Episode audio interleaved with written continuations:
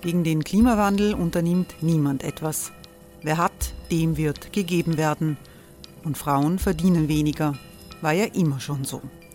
Man ärgert sich und macht weiter. Was aber, wenn nicht? Wir haben eine Idee. Die Falter Arena macht die Bühne frei für Menschen und Projekte, die das Land verändern. Mein Name ist Eva Konzett. Ich leite das Politikressort im Falter. Und am Sonntag, den 26. Mai, veranstalten wir im Wiener Stadtsaal die nächste Falter Arena. Mit dabei unter anderem der ehemalige Politiker und Neosänger Matthias Strolz, Theresa Imre von Markter, Sonja Jöchtel von Love Politics oder Kari Ochsner von Ochsner Wärmepumpen. Machen statt jammern. Wir schauen uns an, wie das funktionieren kann. Kommen auch Sie vorbei. Alle Informationen und Tickets finden Sie unter falter.at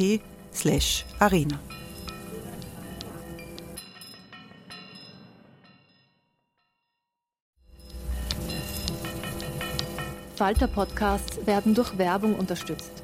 Das hilft bei der Finanzierung unseres journalistischen Angebots. Die Erderhitzung ist kein Gefühl, aber mit vielen Gefühlen verbunden. Sorgen etwa oder Angst. Eine Veranstaltung gegen diese Ohnmacht ist Tipping Time, eine Klimakonferenz der Zivilgesellschaft. Von 9.5. bis 11.5. findet Tipping Time in Kooperation von Globe Art, Solektiv und Tangente St. Pölten statt und lädt ein zu Diskurs, Diskussionen und Workshops mit namhaften Vortragenden wie Nikolai Schulz und Friederike Otto. Weitere Informationen finden Sie auf www.tangentesanktpölten.at.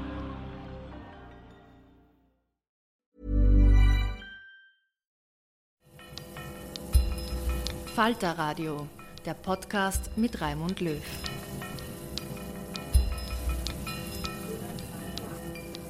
Sehr herzlich willkommen im Falter. In dieser Sendung bitten wir Sie um Spenden zur finanziellen Unterstützung des Integrationshauses. Das Integrationshaus ist eine Organisation der österreichischen Zivilgesellschaft, die Geflüchteten und Migranten hilft, Fuß zu fassen. Gegründet wurde das Integrationshaus vor fast 30 Jahren von humanitär engagierten Menschen und zahlreichen Musikern. Unter den Gründern war Willi Resetaritz, bekannt unter dem Künstlernamen Ostbahn Kurti, der in diesem Jahr verstorben ist. Das war damals Anfang der 1990er Jahre eine Initiative, die sich ganz bewusst gegen eine ausländerfeindliche Stimmung im Land gewandt hat. Damals waren Flüchtlinge aus den Jugoslawienkriegen Ziel von Hass und Aggression. Wir sind heute an dem Punkt, dass wieder Millionen Menschen auf der Flucht sind, aus der vom russischen Krieg erschütterten Ukraine, aus dem Bürgerkriegsland Syrien, aus Afghanistan. Eines ist klar, wie wir als Gesellschaft mit Migranten und Geflüchteten umgehen, das prägt auch unser Land selbst. Hier setzt das, das, Integrationshaus ein mit seinem Engagement und hier können Sie dabei sein, indem Sie mitmachen bei der Aktion Hilfe Geschenke mit Spenden, indem Sie Lose kaufen. Wie das genau funktioniert, wofür das gesammelte Spendengeld verwendet wird, das werden wir gleich besprechen. Ich begrüße sehr herzlich Katharina Stemberger. Guten Tag. Hallo. Frau Stemberger ist Schauspielerin, sie äh, ist langjährige Vorsitzende des Integrationshauses. Ich freue mich sehr, dass Sibylle Hamann gekommen ist. Willkommen. Hallo. Äh, Sibylle Hamann ist Nationalratsabgeordnete bei den Grünen. Sie hat die Arbeit des äh, Integrationshauses viele Jahre engagiert begleitet. Und ich begrüße Martin Wurzenreiner. Guten Tag. Hallo.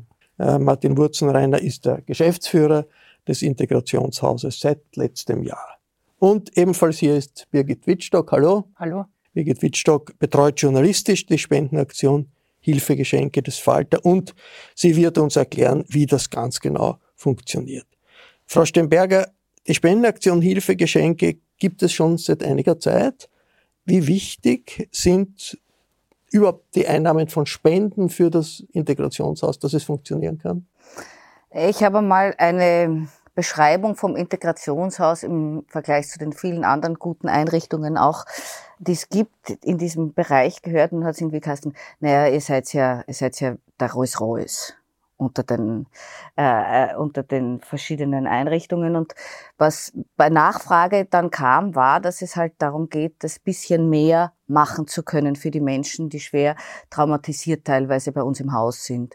Und da gehört psychologische Betreuung dazu, äh, da gehört vor allem die Betreuung der Kinder dazu. Da gibt's sozusagen diese extra Dinge. Und diese extra Dinge schaffen wir nur mit den Spendengeldern. Und äh, wir haben das große Glück, dass viele uns in den letzten Jahren gehört haben und toi, toi, toi, das immer gut gelaufen ist. Also ich hoffe, dieses Jahr werden wir auch unterstützt, damit wir andere unterstützen können. Der Willi Resetaritz, Ostbankurti für viele, der verstorben ist dieses Jahr, war der gute Geist über diesem Projekt. Wie, wie hat sich das ausgedrückt? Naja, manchmal denke ich mir, der Willi schwebt noch immer durchs Haus und wahrscheinlich tut er das. Er war jemand, der die Dinge ähm, sehr auf den Punkt bringen konnte, weil letztendlich geht es bei all dem, was wir in dem Haus tun, es geht um Respekt und es geht um Menschlichkeit und es geht um Augenhöhe. Und egal welches Thema wir diskutiert haben, am Schluss hat der Willi gesagt, und was machen wir jetzt? Das heißt, du kannst vieles dir denken, vieles fühlen, du musst es auf den Boden bringen mit einer Tat. Und ich glaube, diese diese Fähigkeit, diesen Gedanken, diesen Geist hat der Willi in ganz, ganz vielen Menschen im Haus eingepflanzt. Und mir geht's oft so, wenn ich, wenn ich dran denke, dass er nicht ist, was ich noch immer nicht verstehe, merke ich, dass er sich sehr gut in mir verankert hat und auf das kann man sich irgendwie dann auch beziehen. Wie der Willi Residaritz, was für eine Bedeutung hat er für uns, für Sie? Frage ich jetzt an alle gehabt, Sibylle Hamann. Ja, eine riesige. Also auch für mich ist er immer noch da. Und jetzt gerade, wo wir über, über das Integrationshaus reden, fällt mir immer diese eine Geschichte ein, die er mir vor langer Zeit einmal erzählt hat, wie bei ihm der Gedanke entstand, das Integrationshaus zu gründen. Das war eben, wie du am Anfang erwähnt hast, während den Balkankriegen, da gab es diese Übergangsquartiere, die nicht einmal Quartiere waren, das waren offene Hallen, wo Leute auf Pritschen lagen, getrennt von so notdürftig aufgespannten Leintüchern, die man einfach aufgespannt hat, damit ein bisschen Privatheit, ein Minimum an Privatheit ist. Und er hat mir erzählt, der Willi, dass er dort einen Mann sitzen gesehen hat, der sich einen Karton über den Kopf gestülpt hat, um für sich sein zu können. Und das war für ihn offenbar, so hat er das erzählt, für ihn der Auftrag, ähm, zu schauen, was braucht dieser Mensch. Der will offenbar, der hält, der hält das nicht aus, diese Masse an Menschen herum, dieses, diesen Verlust von einer vertrauten Umgebung, der möchte irgendwo für sich sein und eine Tür zumachen können.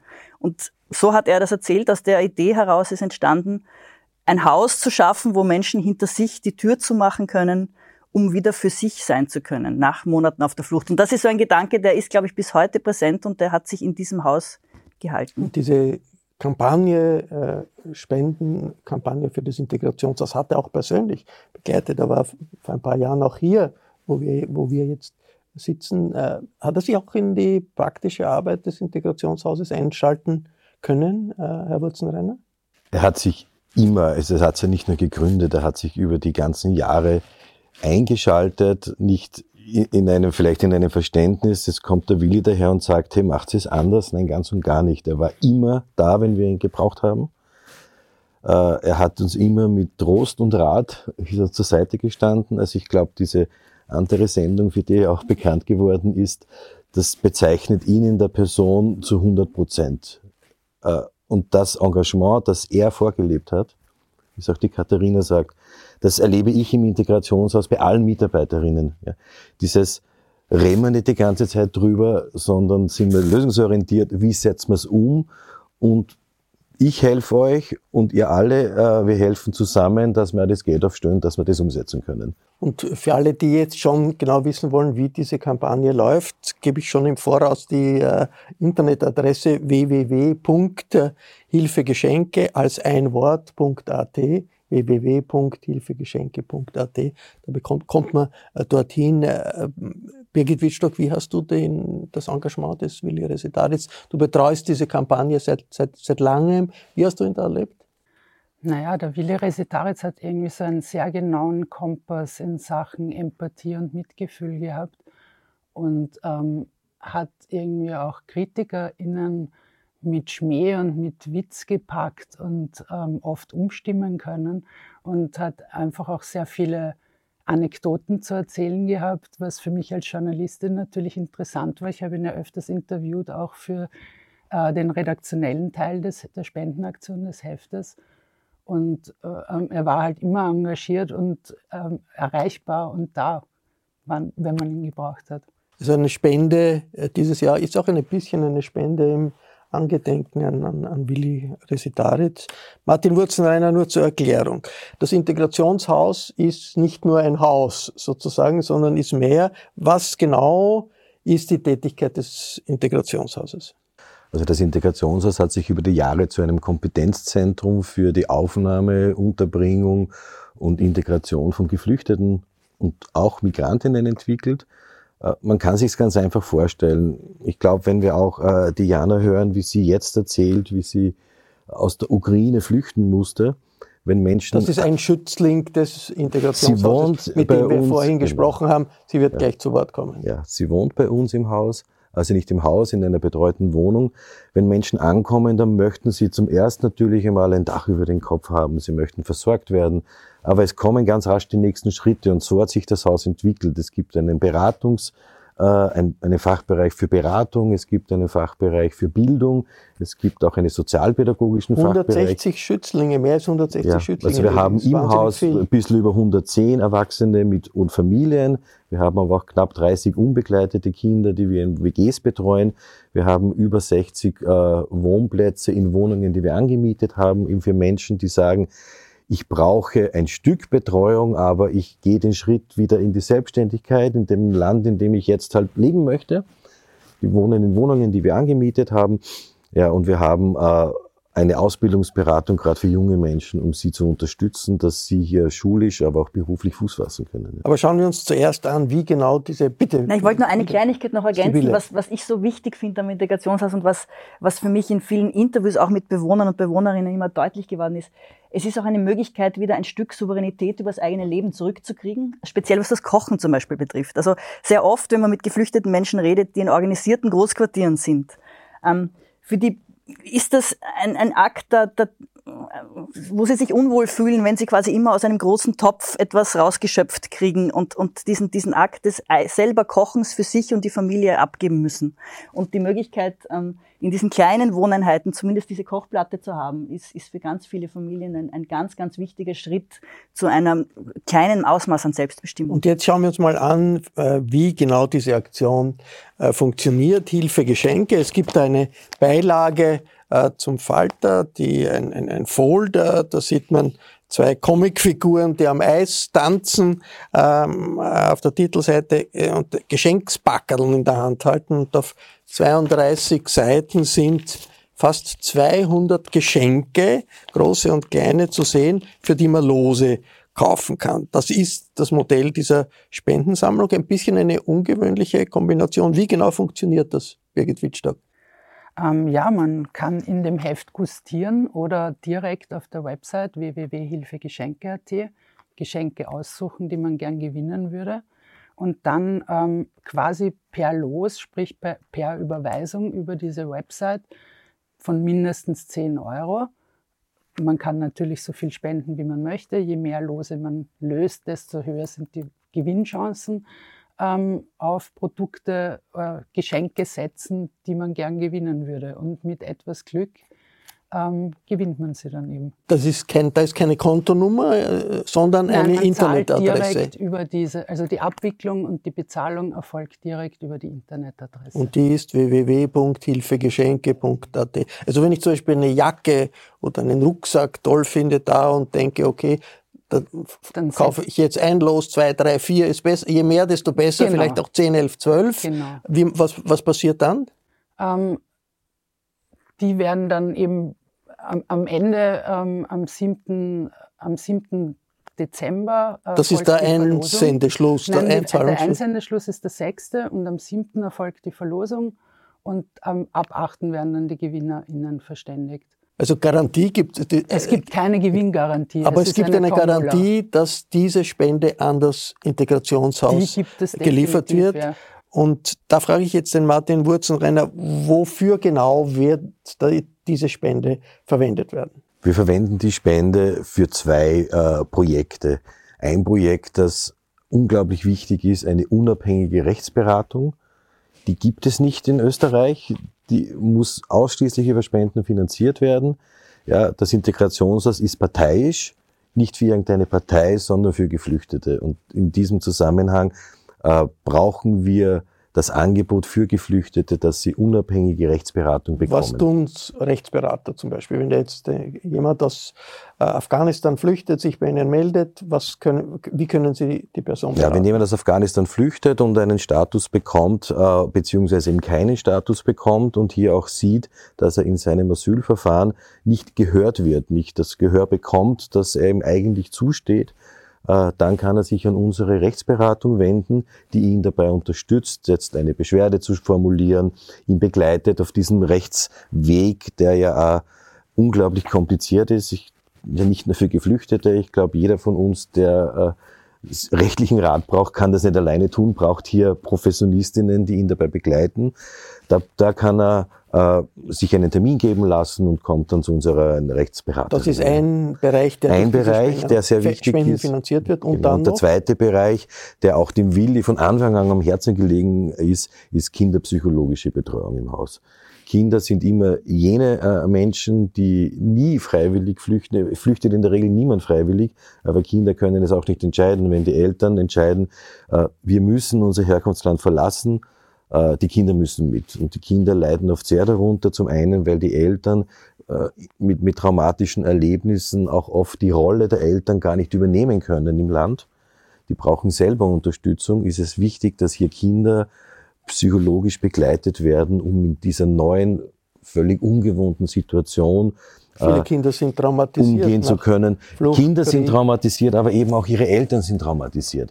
Und sonst hat man halt so, man weiß, äh, die Mama, der Papa schützt mich, kümmert sich um mich. Wenn ich aber spüre als Kind, dass dieser Schutz nicht gewährleistet werden kann von den Eltern, dann braucht es hier ein, ein anderes System, das die Kinder hier begleitet. Wie viele Kinder werden äh, psychologisch begleitet? also wir haben im Schnitt 56 Kinder jetzt gerade im Haus. Wir haben auch Kinder in der mobilen Betreuung, die psycho alle psychologisch begleitet werden und die Eltern dazu. Man darf kann sich das nicht so vorstellen, die Kinderpsychologinnen arbeiten nur mit den Kindern. Nein, sie müssen immer auch mit den Eltern arbeiten. Psychoedukative Arbeit, den Eltern muss auch erklärt werden, welches, äh, äh, wie Trauma sich auswirkt bei Kindern, warum ihre Kinder plötzlich so sind und vorher waren sie ja anders. Es geht nie nur um die Kinder, weil sie sind ja in einem System. Und damit ja. den, diesen, diesen Kindern, noch den, den Eltern geholfen werden kann, ein Los über die äh, Spendenaktion von äh, des Falter Hilfegeschenke über die Internetseite www.hilfegeschenke.at.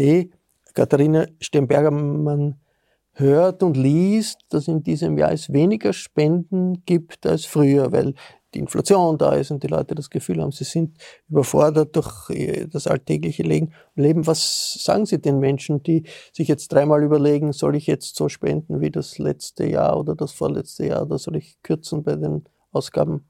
Naja, da, das finde ich ist ein sehr heikles Gebiet, weil äh, wer bin ich, den Leuten zu sagen, was sie mit ihrem Geld machen sollen. Das, was ich aber trotzdem in Österreich wahnsinnig faszinierend finde, ist, dass die Hauptmenge an Spenden Kleinstspenden sind von Menschen, die nicht viel haben.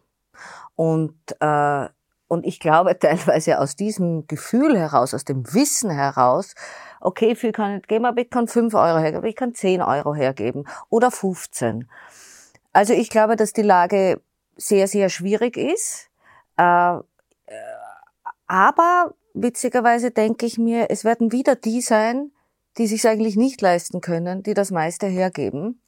Und ich hoffe, dass die, die sich an diesen Krisen auch gesund stessen, äh, begreifen, dass es darum geht zu teilen. Also ich hoffe, dass wir ein paar Großspender auch erwischen, die dann sicherlich viel befreiter unter dem Weihnachtsbaum sitzen können, weil sie was Gutes getan haben. Eine äh, Familie, die betreut wird im äh, Integrationshaus, ist eine ukrainische Familie äh, von vier Frauen, die gehörlos sind und geflohen sind, weil sie gehörlos sind. Äh, Birgit Wittstock, du hast mit den vier Frauen gesprochen.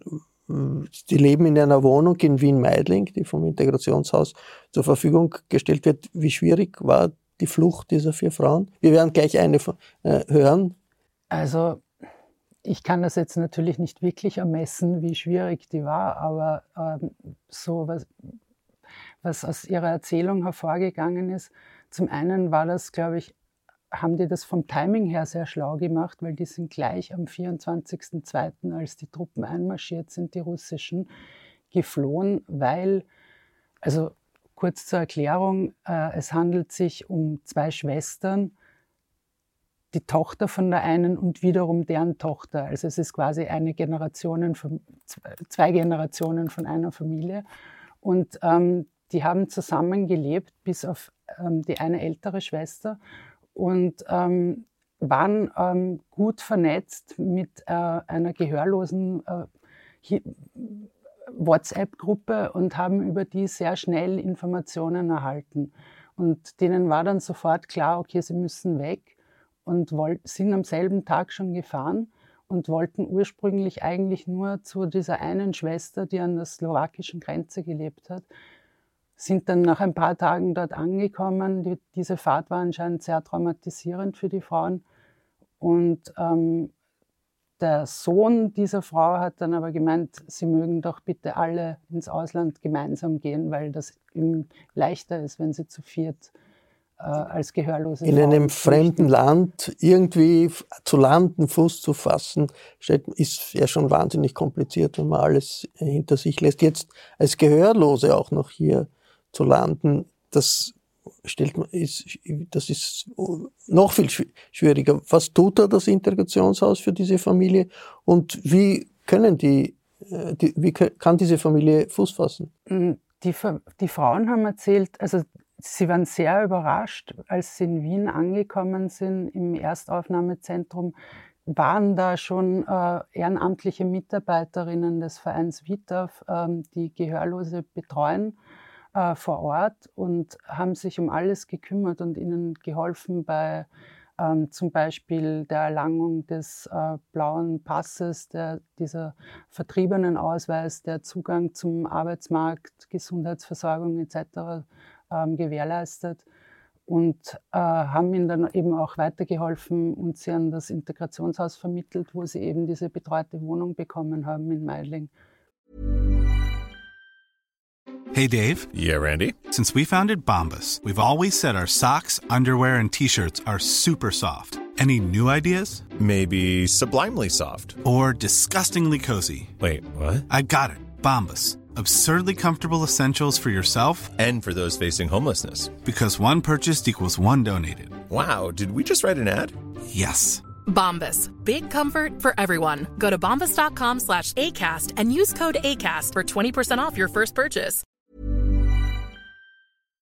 Das ist ein Beispiel, was passiert, wenn das Integrationshaus Spenden bekommt. Dann kann solchen Personen wie dieser Familie geholfen werden. Äh, bitte das zu überlegen. Äh, wir haben vor der Sendung, habe ich mit Jana Havrik gesprochen. Das ist eine der vier, vier Frauen, die als Gehörlose geflüchtet sind aus der Ukraine.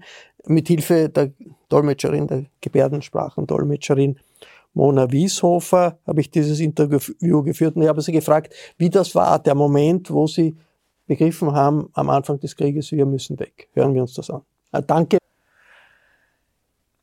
Danke, dass Sie auch ihren, Ihre Gebärdendolmetscherin mitgebracht haben, Frau Wieshofer.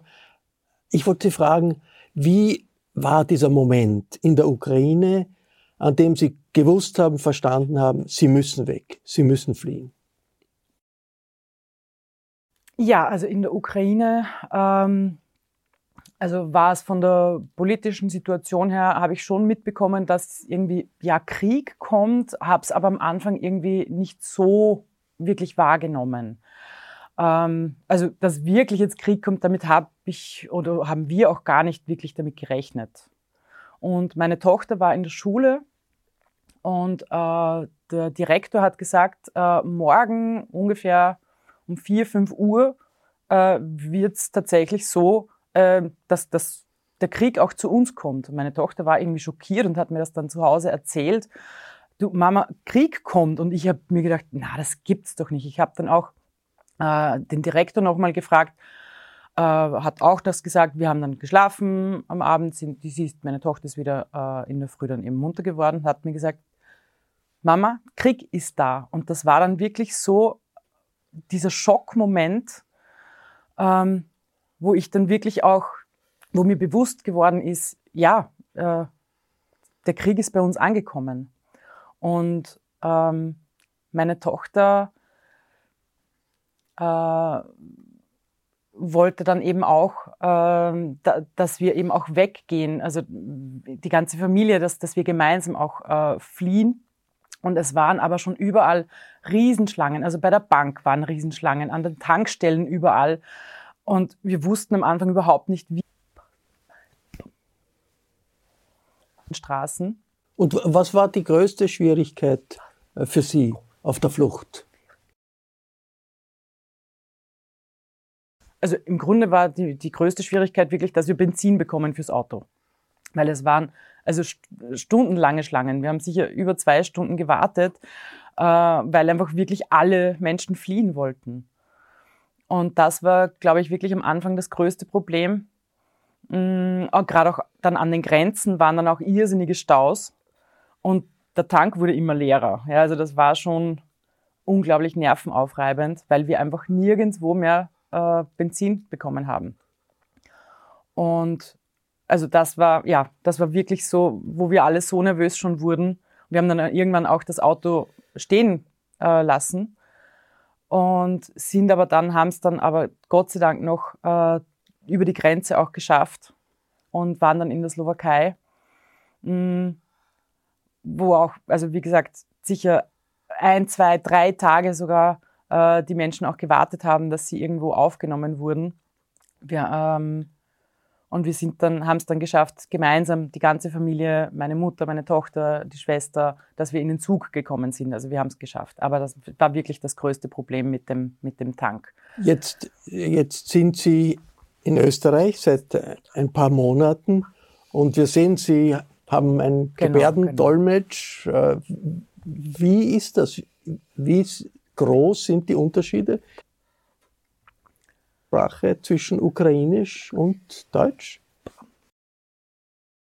Ja, es ist schon schwierig. Also gerade die österreichische Gebärdensprache ist einfach ganz anders, auch als die ukrainische. Ich gehe jetzt auch in einen Kurs im Equalicent und lerne jetzt auch die österreichische Gebärdensprache.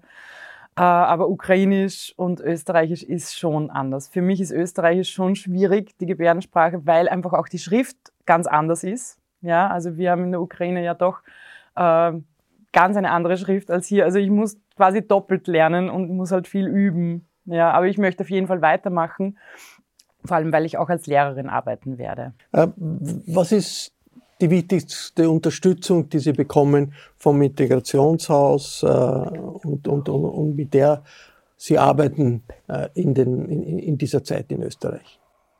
Das Integrationshaus ist eine Riesenhilfe. Ähm, erstens mal, ja, also sie unterstützen uns in allen Bereichen, egal ob es jetzt Arzttermine sind, sie stellen uns Dolmetscherinnen zur Verfügung. Also da bin ich so, so dankbar für diese ganze Unterstützung, die wir da erfahren. Und mm, also gerade auch in Österreich ist mir aufgefallen, dass alle sehr, sehr hilfsbereit sind. Also alle sehr freundlich. Es, es kommt einem so eine Wärme entgegen. Ähm, also das ist so angenehm, wie wir empfangen wurden. Was wünschen Sie sich? Welche Verbesserungen wären für Sie am wichtigsten für äh, Ihr Leben hier in Österreich in den nächsten Monaten? Mm, also ich will einfach auch wieder arbeiten. Ja, äh, ich möchte meiner Tochter ein schönes Leben bieten und ich hoffe einfach wirklich sehr, dass der Krieg bald zu Ende ist. Was hören Sie von Ihren Verwandten in der Ukraine über die Situation jetzt? Also wir haben Kontakt, ja. Mein Vater ist noch dort, der möchte auch nach Österreich kommen. Aber ähm, die Oma ist halt auch sehr alt und er pflegt sie eben auch. Ähm, wir haben Kontakt. Das Problem ist jetzt eben auch, dass der Strom nicht funktioniert. Also immer nur ganz kurz. Es ist halt auch extrem kalt und ja, das sind halt so die Probleme, die sie dort jetzt vor allem haben. Danke, Frau Havrik. Danke an die Dolmetscherin.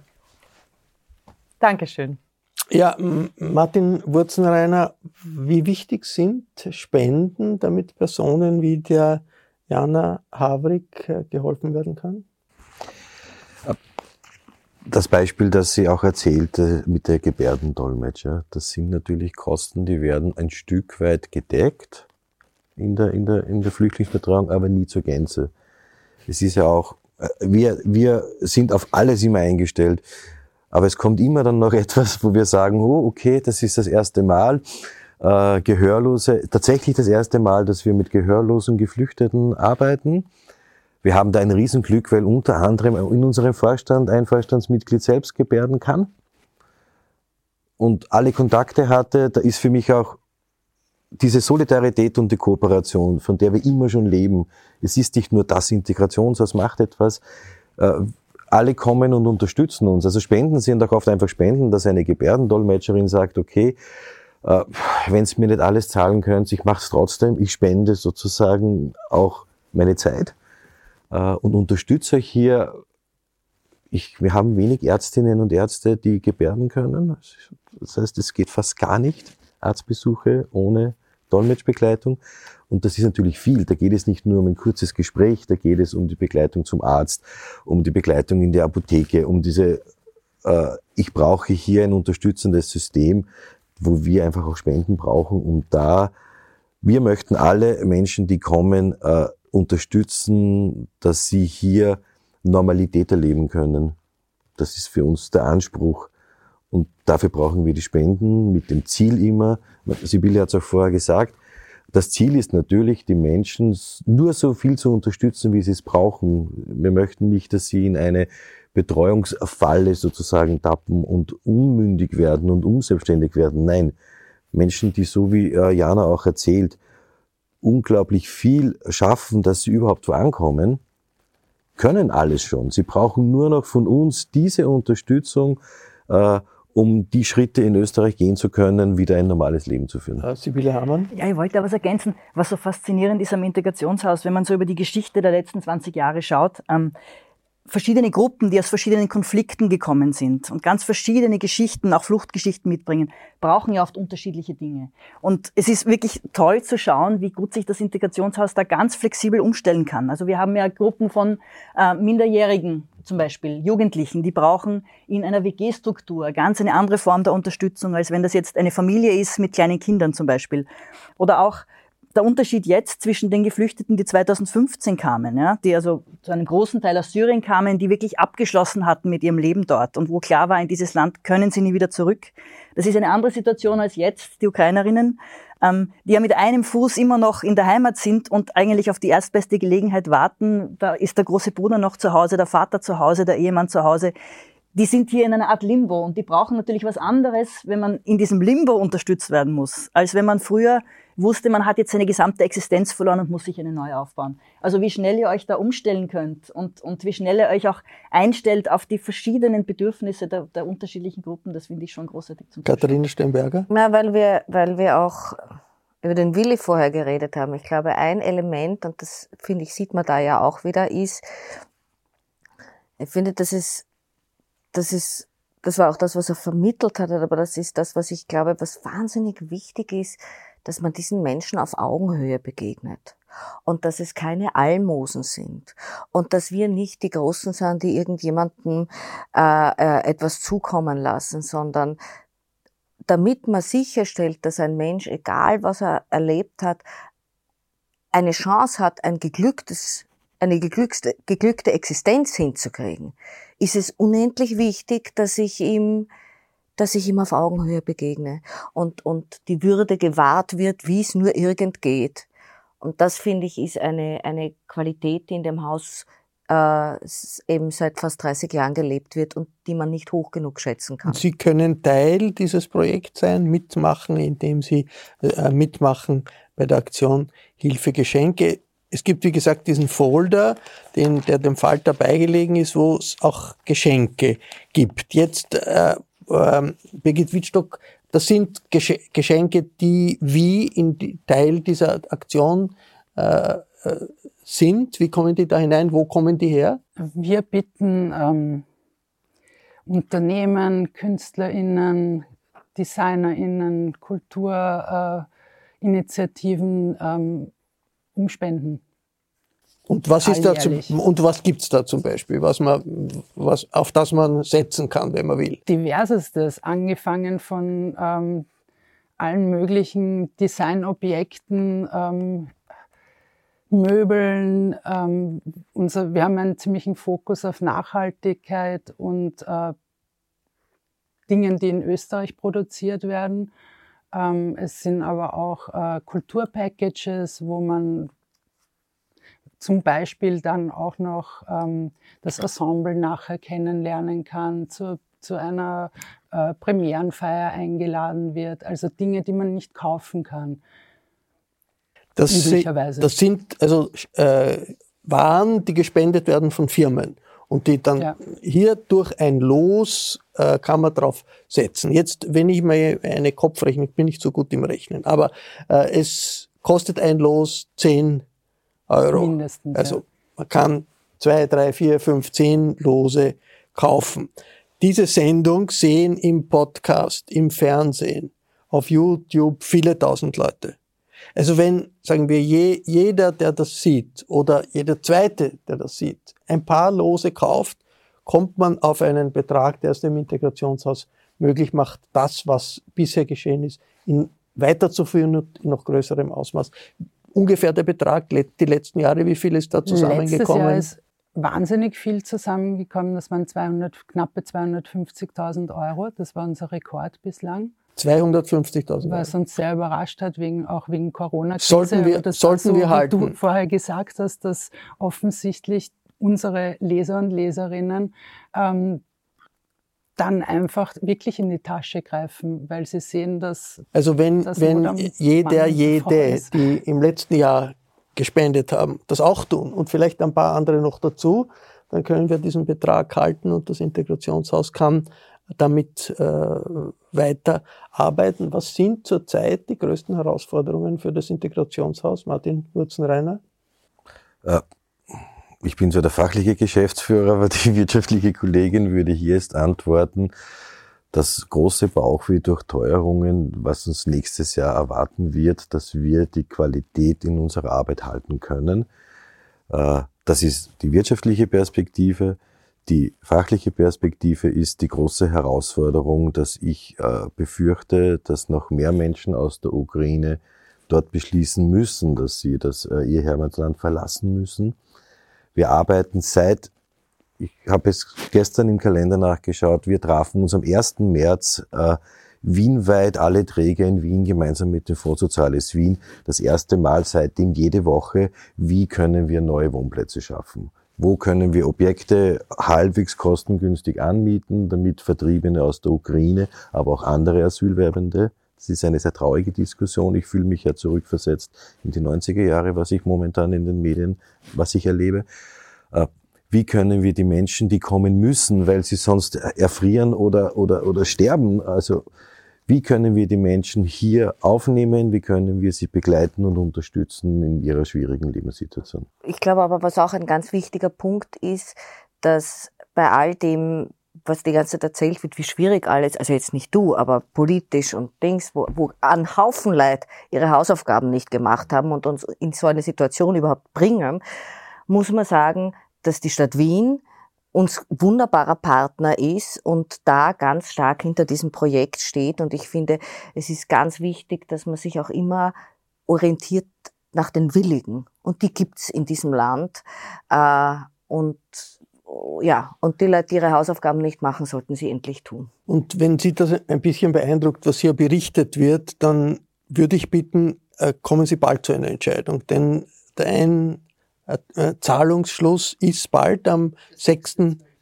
Dezember, also bis zum 6. Dezember, wenn man sich überlegt, soll ich jetzt ein Los kaufen oder zwei oder drei oder vielleicht auch zehn oder zwanzig. Es gibt keine Obergrenze. Es gibt und man kann sie verschenken. Man kann genau. sie verschenken und man sollte nicht zu lang überlegen, denn bis zum 6. Dezember muss diese Entscheidung getroffen sein. Warum dieser, diese Deadline am 6. Dezember? Ähm, zum einen, weil natürlich die ganze Abwicklung auch eine Zeit in Anspruch nimmt und die Idee war ja grundsätzlich schon, dass das Weihnachtsgeschenke sein sollen. Das heißt, die, im optimalen Fall haben die GewinnerInnen dann auch schon ihr Geschenk vor Weihnachten falls sie das zum Beispiel an Angehörige, Freunde, Familie weiterschenken wollen, weil es ist, geht ja nicht nur darum, sich selbst eine Freude zu machen und dem Integrationshaus, sondern vielleicht auch den eigenen Familie. Familie Mit welchem Freunde. dieser Waren, dieser Güter man Freude machen kann, äh, die, die, man geschenken kann, das findet man alles im Internet, wie gesagt, unter der Adresse www.hilfegeschenke.at. Jetzt Sibylle Hamann, der Willi Resetaritz, über den wir viel gesprochen haben, der hat sich ja nie ein Blatt vor den Mund äh, genommen, wenn es um Ausländerfeindlichkeit gegangen ist, um wenn Flüchtlingspolitik äh, immer nur als Abwehr von irgendwas Gefährlichem gesehen wurde. Äh, das ist nach wie vor ein, ein, starkes Thema. Wird getrommelt von der FPÖ und, und auch von ÖVP-Politikern. Trotzdem in Österreich die Hilfsbereitschaft der Bürger ist sehr, sehr groß. Das hat man gesehen im letzten Jahr bei der, dieser Spendenaktion. Hoffentlich wird man das auch hier sehen und die, an ihre Hilfsbereitschaft wird hier argumentiert. Sibylle Hamann, wie erlebt man diesen Widerspruch jetzt als politischer Mensch? Na, es ist ja eh spannend. Also wenn ich mich jetzt zurückversetze in das, was wir seit 2015 geschafft haben. Ich habe gestern erst wieder die Zahlen gelesen, wie viele Menschen Österreich in dieser Zeit integriert hat. Also da sind wir wirklich ganz, ganz vorne mit dabei. Und wenn ich mich erinnere dran, ähm, wie viel da auch äh, gehetzt wurde, gewarnt wurde, ähm, sorgenvoll man, man dem Ganzen entgegengeschaut hat, wie wird uns das gelingen mit Integration. Wir haben verdammt viel geschafft. Also wenn ich allein an die Menschen denke, die wir damals begleitet haben, ähm, am Anfang 2015, von denen sind fast alle haben inzwischen einen, einen Beruf, sind berufstätig, zahlen hier Steuern, die Kinder gehen in die Schule, gehen ins Gymnasium. Ähm, da ist so Großartiges passiert. Ähm, und das ist eine Kraft, an die man sich immer wieder erinnern muss, in so Momenten, da, wo man glaubt, überfordert zu sein und hilflos zu sein. Es ist, jeder Moment, wo man, wo man anpackt und etwas Konkretes macht, bedeutet auch, dass man die Kontrolle über das Handeln wieder zurückgewinnt und auch ein Stück Ohnmacht ablegt. Also ein Teil von etwas zu werden, ja, ist, damit, damit legt man dieses, dieses nagende, destruktive Gefühl der Ohnmacht ein kleines Stückchen weit ab und durchs Handeln kommt man kommt man weiter. Aber um zu handeln, braucht das Integrationshaus Spenden, Spenden, Spenden.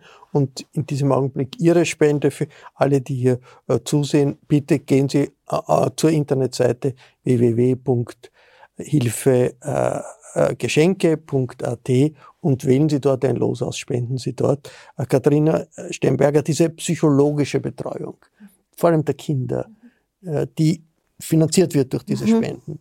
Wie wichtig ist die? Ich habe das, das, das wollte ich noch mitgeben als Bild. Äh, Kinder sind sehr verletzliche Geschöpfe, sie sind nicht immer so zugänglich. Sich denen zu nähern ist auch nicht so leicht. Und das, was im Integrationshaus so schön ist und was ich gesehen habe, und dafür wird dieses Geld verwendet, da gibt's einfach eine offene Tür. Da sitzt die Psychologin und die können einfach kommen und manchmal kommen sie und sagen nix. Manchmal kommen sie und sagen, spül mal Spül. Äh, aber ich glaube, dieses Bild der offenen Tür, die wahrscheinlich eh jeder Mensch braucht, wenn es einem nicht gut geht, wo man hingehen kann. Das finde ich ganz besonders schön für die Kinder und die haben wir im Haus.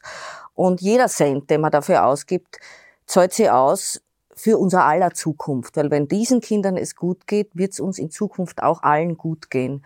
Also es ist auch, äh, glaube ich, ziemlich nachhaltig. Die Inflation, die viele, die auch jetzt sich überlegen, sollen wir spenden, wie sollen wir spenden, die trifft ja natürlich auch das Integrationshaus und die Flüchtlingsbetreuung dort. Wie, schwierig ist das?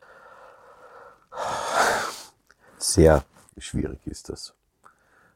Es ist nicht nur, es geht, hier geht es auch nicht nur um uns und um, um, ob wir unsere Arbeit finanzieren können. Wir bekommen auch, so, so wie die Sibylle sagt, uns ist total wichtig, dass jede äh, Person, die bei uns betreut wird, selber kochen kann, so viel Selbstständigkeit wie möglich äh, hat in dieser Situation. Nur das Verpflegungsgeld äh, bestimmen nicht wir. Das Verpflegungsgeld ist in einem Tagsatz. Ich will gar nicht so sehr ins Detail gehen und wächst nicht mit mit den momentanen Teuerungen. Das heißt, ich habe viel mehr Sorge. Ich weiß auch, unsere Hausbewohnerinnen sind schon zu uns gekommen, zu den Betreuerinnen gekommen und haben gesagt, schau, das konnte ich mir kaufen von dem Verpflegungsgeld für dieses Monat. Was soll ich tun? Ich komme nicht aus damit. Und ich kaufe eh nur clever Produkte und wie auch immer, ja, also das sehe ich wirklich, das ist für uns gerade die größte Herausforderung und so traurig das klingt, die größte Herausforderung, dass die Menschen, die wir betreuen, nicht hungern müssen in Österreich. Das äh, wäre eine Schande für eines der reichsten Länder der Welt und also es ist eine Schande und es ist auch eine Schande, dass Menschen in Zelten untergebracht werden. Also da, kann ich, da bin ich wirklich sprachlos. Das spielt mit den Ängsten vieler Menschen. Äh, äh, Sibylle Hamann, wie geht man auf Menschen zu, die Ängste haben, wenn sie zum Beispiel Zelte sehen? Die sollen ja ein bisschen wahrscheinlich auch extra geschürt werden durch diese Zelte. Oder wie kann man diesen Ängsten wie ich, begegnen? Wie ich es vorher versucht habe schon zu schildern, ähm, diesen einen Schritt machen, ähm, hingehen, sagen, ähm, hallo, wer bist du, wer bin ich? Ähm, also kennenlernen, Menschen ein ganz konkretes Gesicht geben, konkret erfahren, wer ist die Person, wo kommt sie her, was bringt sie hierher, was hat sie für, für, für Ideen und Wünsche noch für ihr Leben. In dem Moment, wo, wo eine, eine Person nicht mehr eine anonyme Masse ist, sondern ein Individuum, ähm, legt man die Angst ganz schnell ab. Wie ist Ihr bestes Argument gegen äh, Leute, die sagen, das ist alles furchtbar gefährlich, man soll die Flüchtlinge eher abdrängen oder weghalten oder das hier so schlimm machen, dass sie gar nicht kommen. Das Integrationshaus versucht ja genau das Gegenteil zu machen, diesen Leuten zu helfen. Also erstens ist, glaube ich, ein ganz wichtiger Punkt, die, die die größte Angst haben, und das sind nicht nur die Bürgerinnen in dem Land, sondern lustigerweise auch sehr viele politische Vertreterinnen des rechten Spektrums, wenn ich die gefragt habe, hast du eigentlich irgendwann mit einem Geflüchteten geredet? Äh, und du bleibst auf der Frage drauf, kommst du drauf, sie hatten noch nie persönlichen Kontakt. Das heißt, sie verbreiten ihre Angst, äh, wo sie können. Das ist der eine Punkt. Ich finde, darauf sollte man hinweisen. Und das andere ist, aber das ist einfach mein ganz individueller, da sind ja sehr viele junge Leute äh, auch dabei. Und wenn ich immer versuche vorzustellen, dass meine Tochter, äh, die jetzt Anfang 20 ist, aus irgendeinem Grund in die Situation kommen würde, dass sie allein in einem fremden Land ankommt, dann würde ich mir wahnsinnig wünschen, dass irgendjemand da ist, der sie in den Arm nimmt. Und ich glaube, man muss nur einmal sich überlegen, wie wäre das für mich, wie wäre das für jemanden, den ich liebe, und dann weiß ich, was zu tun ist. Und das heißt eine Spende äh, für das Integrationshaus in der Aktion Hilfe Geschenke ist auch eine Spende gegen Angst, ist auch ein Beitrag gegen Angst, ist ein Beitrag dafür, dass äh, unserer Gesellschaft gut geht. Das war eines, waren einige der Argumente damit Sie mitmachen, damit Sie sich jetzt, wenn Sie diese Sendung gesehen haben, konkret überlegen, äh, wie viel Sie spenden, dass Sie spenden. Wir haben, davon haben wir Sie hoffentlich überzeugt. Das waren Informationen zur Spendenaktion des Falter für das Integrationshaus. Hilfe Geschenke heißt diese Aktion. Äh, Lose für Weihnachtsgeschenke können Sie im Falter Shop im Internet kaufen. Alles unter der Internetadresse www.hilfegeschenke.at. Einsendeschluss ist am 6. Dezember. Danke für diese Runde hier im Studio. Danke für Ihr Interesse und Ihre Spendenbereitschaft. Ich verabschiede mich bis zur nächsten Sendung.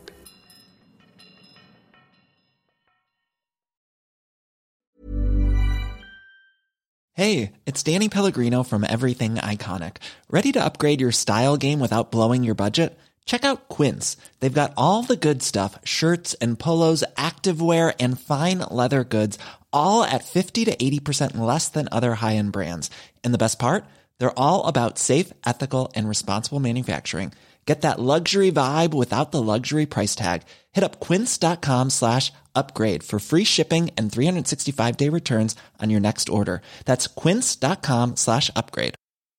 Planning for your next trip? Elevate your travel style with Quince. Quince has all the jet setting essentials you'll want for your next getaway, like European linen, premium luggage options, buttery soft Italian leather bags, and so much more. And is all priced at 50 to 80% less than similar brands. Plus, Quince only works with factories that use safe and ethical manufacturing practices. Pack your bags with high-quality essentials you'll be wearing for vacations to come with Quince. Go to quince.com/pack for free shipping and 365-day returns.